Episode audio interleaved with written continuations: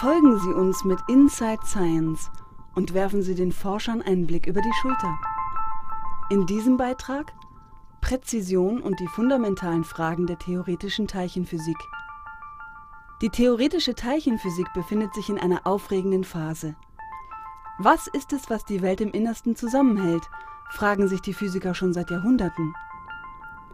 Je weiter die Forschung voranschreitet, desto mehr zeigt sich, es gibt Phänomene, die die bisherigen Theorien nicht mehr erklären können. Auf der Erde sind wir es im Alltag gewohnt, Dinge präzise vorhersagen zu können. Wie viele Kilometer muss man von A nach B zurücklegen? Wie viele Kilo wiegt etwas? Wie viel Energie braucht es, um ein Haus zu heizen? Blicken wir jedoch genauer in den Sternenhimmel oder in die Welt der kleinsten Teilchen, so sieht die Sache schon ganz anders aus. Je genauer die theoretischen Teilchenphysiker hinschauen, desto mehr Abweichungen von den bisher anerkannten Theorien fallen ihnen auf. Dies gilt für astronomische Beobachtungen im Weltall genauso wie für Teilchenkollisionen in den neuen Beschleunigern wie dem LHC am CERN. Stellen Sie sich vor, dass Sie zwei Gläser miteinander zerschlagen. Zunächst sieht der Scherbenhaufen wie gewohnt aus, doch beim genaueren Blick auf die Splitter merken Sie, dass die Bruchstücke nicht mehr exakt zusammenpassen und dass sich die Energie des Aufpralls immer ein wenig anders auf die Splitter verteilt, als Sie es erwartet haben egal wie oft sie das Experiment wiederholen. Dabei geht es immerhin um die wichtigste und erfolgreichste Theorie der letzten 40 Jahre, das Standardmodell der Teilchenphysik. Mit ihm berechnen Teilchenphysiker auf der ganzen Welt, wie Teilchen entstehen und welche Kräfte zwischen ihnen wirken. Man könnte also sagen, mit dem Standardmodell wird bisher alles berechnet, was in der Welt der kleinsten Teilchen Rang und Namen hat um was handelt es sich eigentlich bei einer Theorie, die in der Lage ist, Teilchenphysik zu beschreiben? Hinter dem Standardmodell der Teilchenphysik steckt eine sogenannte relativistische Quantenfeldtheorie. Das klingt zunächst wie die Kopfgeburt eines Science-Fiction-Autors. Aber hier treffen die zwei atemberaubendsten Theorien des 20. Jahrhunderts aufeinander. Die Quantentheorie und die Einsteinsche Relativitätstheorie. Zunächst einmal nach Einsteins berühmter Formel ist Masse eine Form von Energie. Teilchenbeschleuniger nutzen dies, um Energie in Teilchen umzuwandeln. Je mehr Energie die kollidierenden Teilchen haben, desto schwerere Teilchen können in der Kollision erzeugt werden. Und nach der Quantenfeldtheorie können Kräfte, die zwischen den Materieteilchen wirken, durch den Austausch anderer Elementarteilchen beschrieben werden. Wie bei zwei Raumfahrern im All, die sich durch das Zuwerfen von Bällen voneinander wegbewegen. Die neuen schweren Teilchen werden schnell wieder zerfallen. Diesmal wirkt Einsteins Formel in der anderen Richtung. Aus Masse wird wieder Energie. Die leichten Teilchen, die im Zerfall entstehen, werden dann im Detektor nachgewiesen. Das Studium von Erzeugung und Zerfall schwerer Teilchen erlaubt es, nach neuen Kräften zu suchen. Es geht also um Energie, Materieteilchen und um Kräfte zwischen den Materieteilchen. Wir suchen nach neuen Naturgesetzen und dazu gehören neue Teilchen und neue Kräfte, die zwischen ihnen wirken. Die Teilchenphysiker benutzen für ihre Untersuchungen riesige Teilchenbeschleuniger. In ihnen werden kleinste Teilchen auf hohe Geschwindigkeiten beschleunigt und zur Kollision gebracht. Je größer die entstehende Energie ist, umso kleinere Strukturen kann man untersuchen. Mit Hilfe des Standardmodells machen sich die Physiker nicht nur ein genaues Bild von den alltäglichen elektrischen und magnetischen Kräften, auch die Wechselwirkung der Kernkräfte lässt sich damit erklären. Sogar die Entdeckung der Quarks lässt sich auf Forschung anhand dieses Modells zurückführen. Quarks sind die Bausteine, aus denen sich Neutronen und Protonen zusammensetzen, die wiederum den Atomkern bilden. Das Standardmodell der Teilchenphysik, das beschreibt die uns heute bekannten grundlegenden Bausteine der Materie und ihre Wechselwirkungen untereinander. Und es ist eigentlich eine Theorie der Superlative, denn es beschreibt die Physik auf Abständen, die sich über mehr als 20 Größenordnungen erstrecken. Weit mehr als 20 Größenordnungen. Das geht von der mikroskopischen Skala auf dem Niveau der Elementarteilchen bis hin zu den makroskopischen Skalen im Universum. Außerdem ist es sehr genau getestet worden. So wurde es in den vergangenen Experimenten wie dem Large Electron Positron Collider am CERN beispielsweise auf Promilleniveau getestet.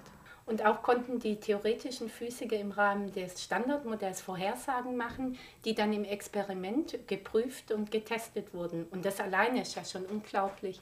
Dennoch weist das Standardmodell Schwächen auf. So ist es nicht klar, wie die Materie, die Masse der Teilchen in mathematisch konsistenter Weise vor dem Hintergrund der Symmetrien des Standardmodells generiert werden kann.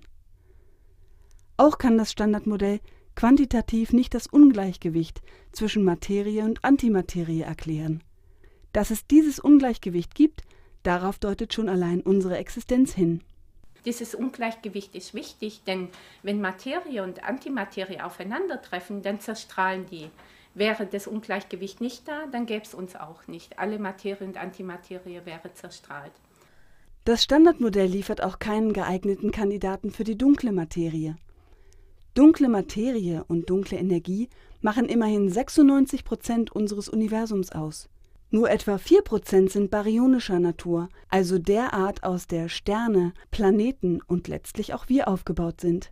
Schließlich vermag es auch die vierte fundamentale Kraft, die Schwerkraft, nicht mit einzubinden. Und deswegen suchen wir Teilchenphysiker eben nach neuen Theorien, nach neuen Ansätzen, die uns helfen können, diese mit diesen Schwächen des Standardmodells verbundenen Fragen zu beantworten.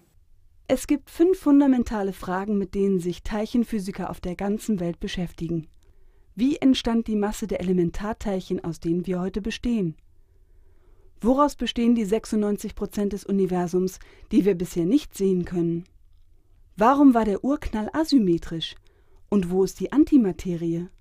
Wie sahen Materie und Kräfte kurz nach dem Urknall aus? Gibt es eine neue Form von Symmetrie, die Materie mit Kräften verknüpft? Im Karlsruher Institut für Technologie, dem KIT, beschäftigt sich der Sonderforschungsbereich Computergestützte theoretische Teilchenphysik mit genau diesen Fragen.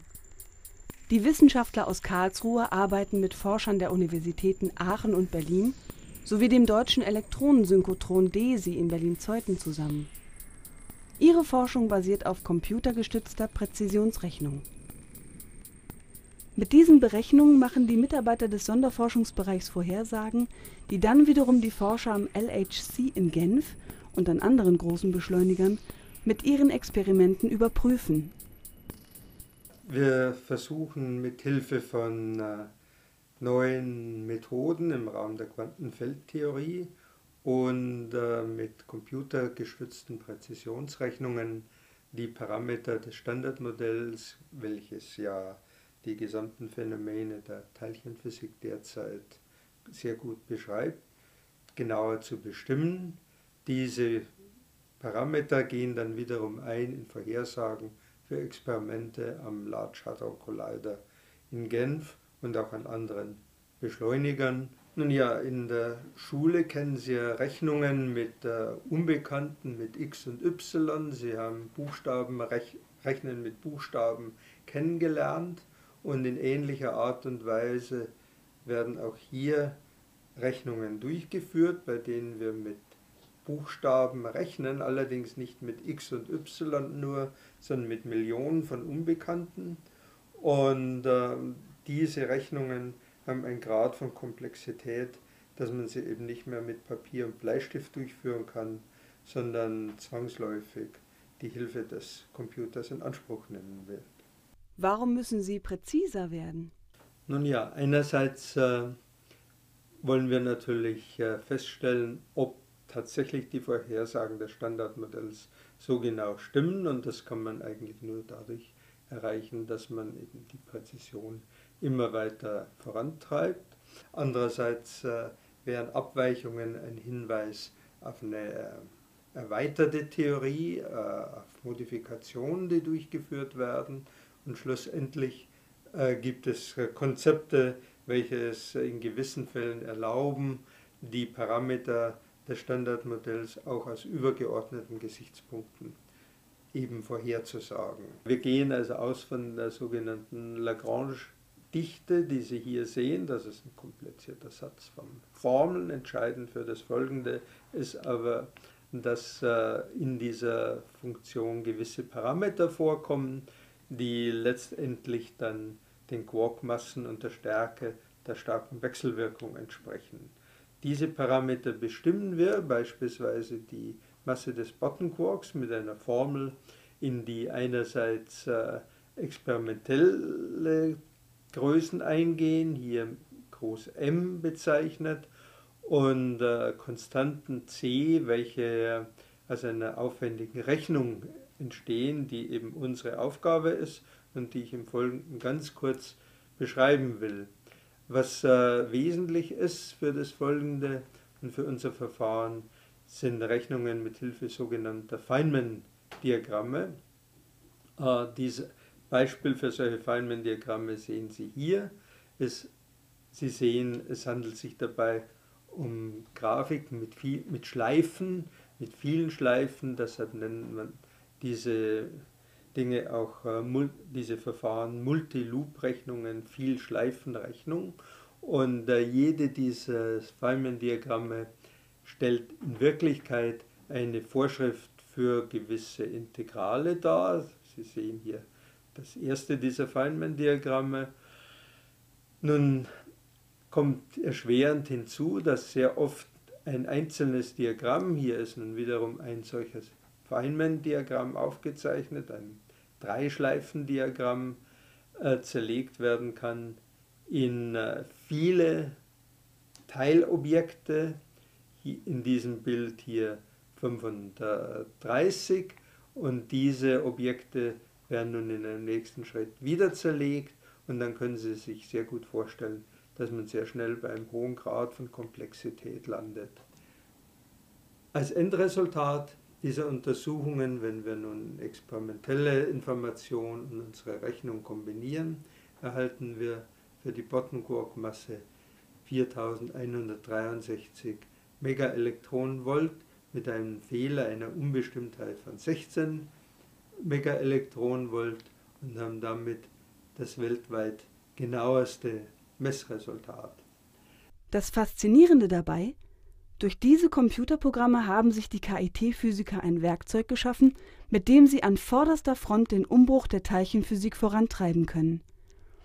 Diese Technik erlaubt ihnen, ihre Ideen für neue Theorien mit präzisen Vorhersagen zu verknüpfen, zum Beispiel die supersymmetrische Erweiterung des Standardmodells. Die neuen Theorien liefern möglicherweise neue Kandidaten für die dunkle Materie. Die Karlsruher Forscher arbeiten somit direkt an den fundamentalen Fragen, und diese werden in den nächsten Jahren mit hoher Wahrscheinlichkeit einen Durchbruch in der Teilchenphysik herbeiführen. Die KIT-Serie Inside Science blickt den Wissenschaftlern des Sonderforschungsbereichs über die Schulter. In weiteren Beiträgen erfahren Sie mehr. Wie bitte entsteht überhaupt Masse?